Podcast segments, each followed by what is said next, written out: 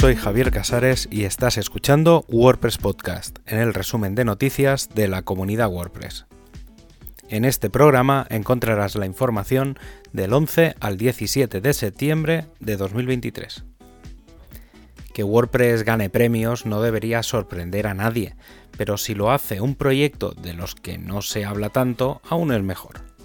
Y en este caso le toca a Openverse, el buscador de contenidos digitales abierto que ha ganado los Open Education Awards for Excellence 2023 en la categoría de infraestructura abierta.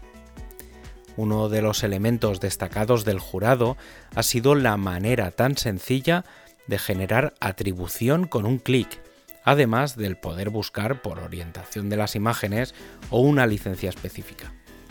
Sin duda, una genial herramienta no solo como buscador independiente, sino como herramienta que se puede utilizar para incluir media directamente en el editor de WordPress.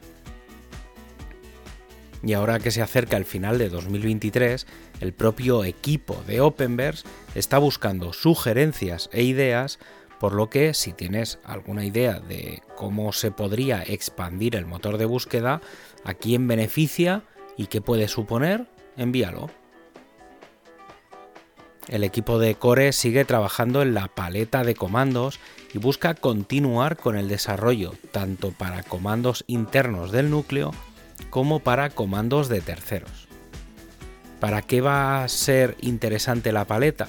Si eres nuevo en WordPress y no sabes dónde están las opciones menús, puede ser de gran ayuda al directamente estar en un bloque y pedirle mediante comandos que realice alguna acción.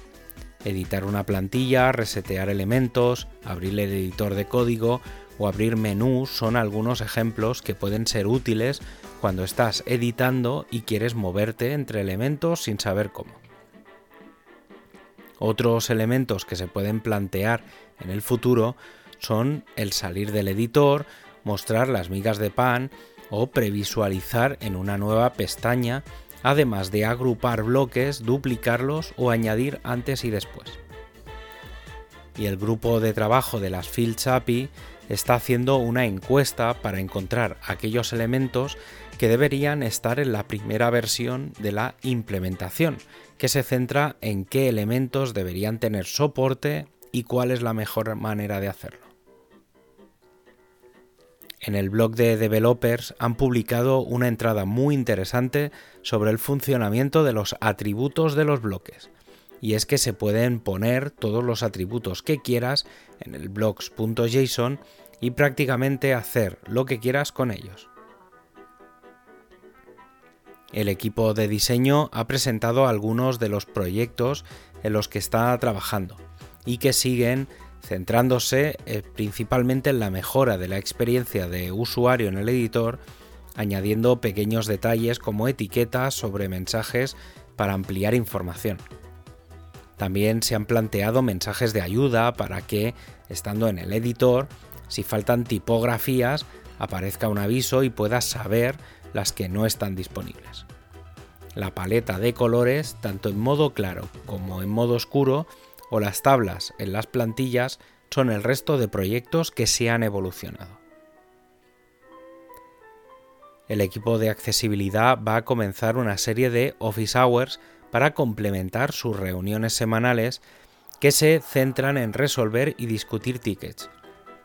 Y en este caso se centrarán en encontrar oportunidades y mejorar su conocimiento de accesibilidad. Al ser unas horas más generales, todo el mundo es bienvenido a participar y aprender.